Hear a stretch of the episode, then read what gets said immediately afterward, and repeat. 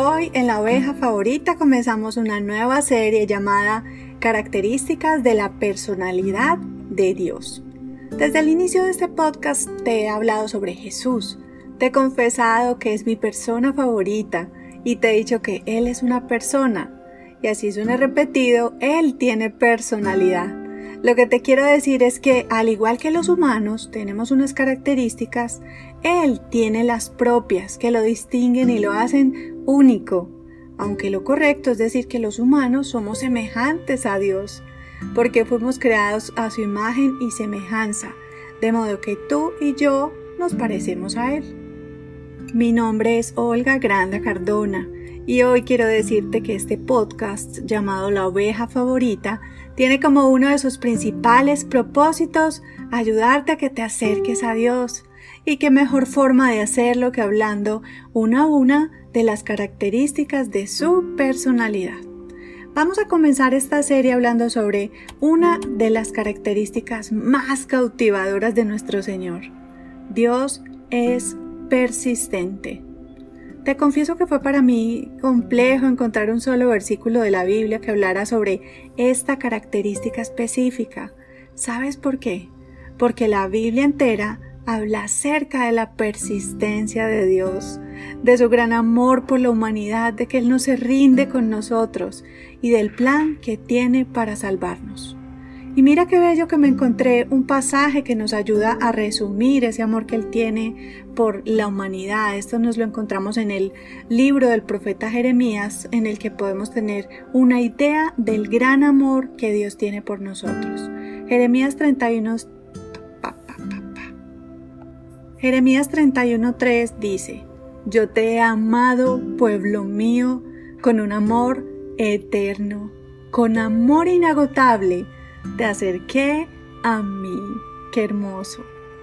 Al decir que Dios es persistente, estoy afirmando que Él dará señales a nuestra vida y nos buscará incansablemente hasta que al final capte nuestra atención. A veces nos cuesta entender el amor de Dios, pues es un amor que no se cansa, no se decepciona, insiste y busca hasta que nos encuentra. A veces nos cuesta entender el amor que Dios tiene por nosotros, pues es un amor que no se cansa, no se decepciona, insiste y busca hasta que nos encuentra. Esto lo hace porque Dios sabe que nuestra alma tiene precio de eternidad. Él hace lo que sea necesario para que vivamos la vida de modo que podamos pasar la eternidad con Él. Es por eso que nuestro Señor se toma todo el tiempo necesario para acercarnos a Él. La carrera que Dios corre por nosotros tiene un plazo eterno. Para ilustrar estas características de la personalidad de Dios, te invito a que me acompañes a hacer un recorrido por la vida del rey David. Si bien hemos escuchado la famosa historia de David cuando se enfrenta y le gana en una pelea al gigante Goliat, la vida de este hombre está llena de historias, algunas gloriosas, otras de fracaso y persecución, Vamos a ver algunas de ellas.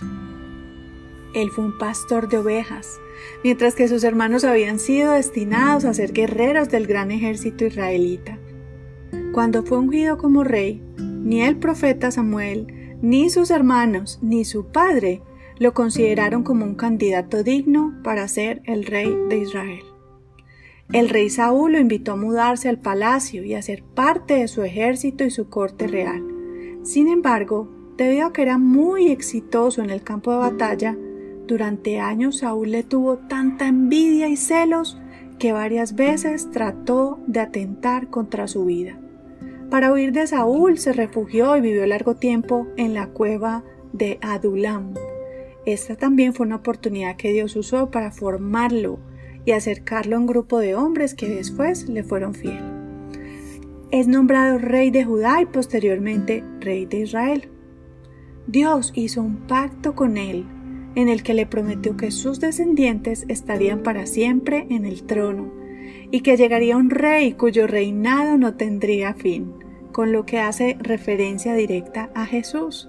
Lo que te quiero decir es que el mismo Jesús desciende de David, y esto lo podemos confirmar en el primer capítulo del libro del Evangelio de Mateo. Después, estando casado, comete adulterio con Betsabe. Para ocultar este pecado, ordena mandar a matar el marido de ella. Conciben un hijo. Este hijo posteriormente muere. Se casan y conciben a Salomón. Salomón será el heredero.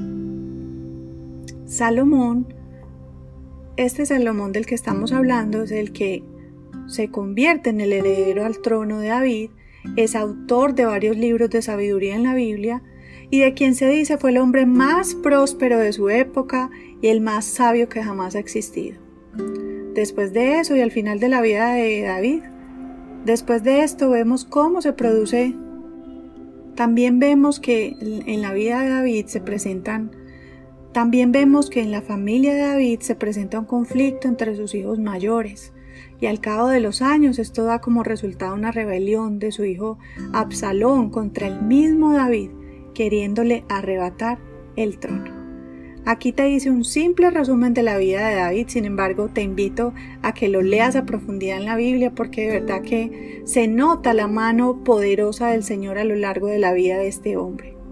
Podríamos dedicarnos a clasificar cada una de las situaciones que vivió David como feliz, triste, de éxito o de fracaso. Sin embargo, el punto acá es que hay algo indiscutible, un hilo conductor a lo largo de toda su vida, y es la persistencia del amor de Dios sobre él. Y esto lo hizo Dios porque tenía claro el propósito de la vida de David.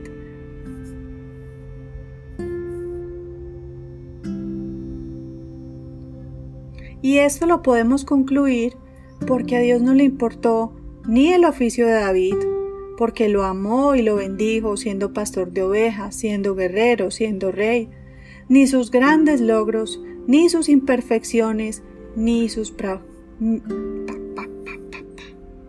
Esto lo podemos saber y lo podemos concluir en el relato bíblico porque a Dios no le importó ni el oficio de David como pastor de ovejas o como guerrero, como rey, ni sus grandes logros, ni sus imperfecciones, ni sus fracasos, porque Dios tenía grandes propósitos con esta vida. Con esto lo que nosotros necesitamos concluir.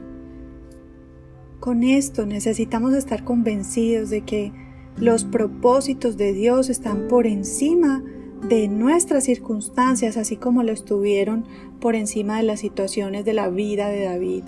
Dios lo honró, mantuvo su pacto con él y aún hoy vemos los efectos de ese pacto en nuestra vida, hasta el punto de permitir que el Hijo de Dios sea el descendiente de David.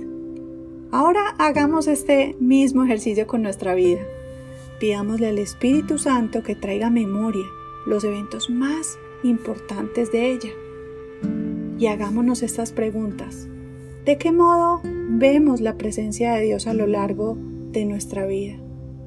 ¿Cuáles han sido las señales que nos ha dado Dios de su persistencia para atraernos hacia Él? ¿Estás convencido, convencida de que Dios te ama con un amor eterno? Vamos a orar. Amado Señor, qué delicia saber de tu amor, qué delicia conocer más de tu personalidad, Amado Dios, qué deleitoso es conocer mucho más de tu personalidad. Hoy damos gracias por la persistencia que has tenido en nuestra vida, desde el Génesis, desde el jardín del Edén, pasando por David y llegando hasta nuestra vida. Te pedimos, Señor, que no te canses, que sigas insistiendo hasta que caigamos a tus pies y nuestra vida esté completamente rendida a ti. Que nuestra vida te honre, que te amemos, Señor que disfrutemos y seamos conscientes de ese amor eterno que tienes para nosotros. Te damos gracias y te bendecimos en el nombre de Jesús. Amén.